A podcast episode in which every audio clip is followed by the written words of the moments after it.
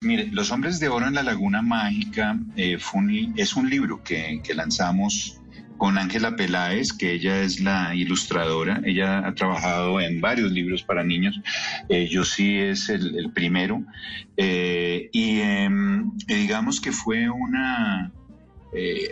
por, un lado, por un lado, como yo tengo hijos chiquitos, me di cuenta que a los niños les encantaban como los personajes así fantásticos, los monstruos, los zombies, eh, los aliens, eh, y, buscando como ese tipo de, digamos, de, temáticas, pues me encontré en, un momento dado con que las figuras precolombinas nuestras, pues tenían mucho de eso, ¿no? Eran unos personajes que estaban ahí, que no habían sido explotados todavía, digamos, en lo que era la literatura infantil, y decidimos, pues, empezar a trabajar eh, ese tema, eh, yendo, por ejemplo, al Museo del Oro, que es donde obviamente está la mayoría de esas piezas, y, además yendo con otros ojos, ¿no? Porque era pues como las primeras veces que uno iba sin tener que, ir porque había una tía que llegaba o un, eh, un, primo lejano que quería uno mostrarle el Museo del Oro.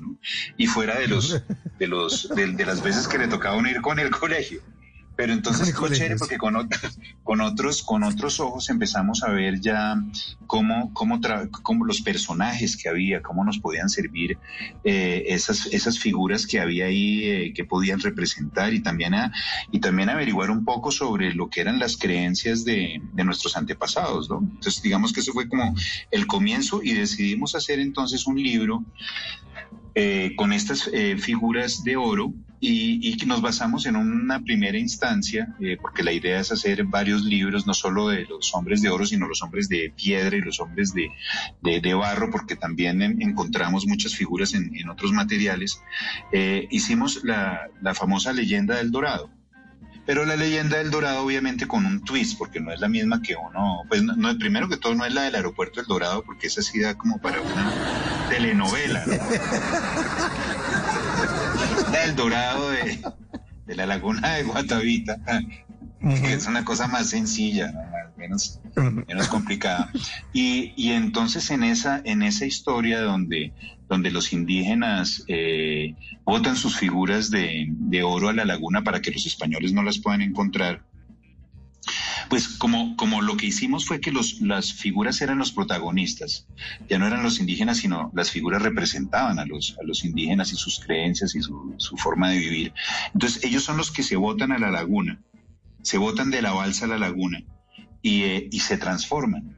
Entonces, cuando llegan los, cuando llegan los españoles, nunca, lo que dice la leyenda es que nunca encontraron el oro y no lo encontraron porque las creencias de los, de esas figuras y de los indígenas, las figuras de oro, era que había que transformarse para poder sobrevivir y transformarse al transformarse, ellos escogían como en qué animales y en qué plantas de la naturaleza querían transformarse. Y cuando se transforman en eso, pues obviamente ya no los encuentra porque ellos ya son parte de la naturaleza.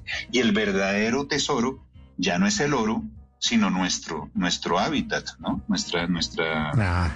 nuestra naturaleza, nuestros paisajes. Eso es como la historia de, ese libro. Qué bello mensaje. Sí, ahí lo, leí.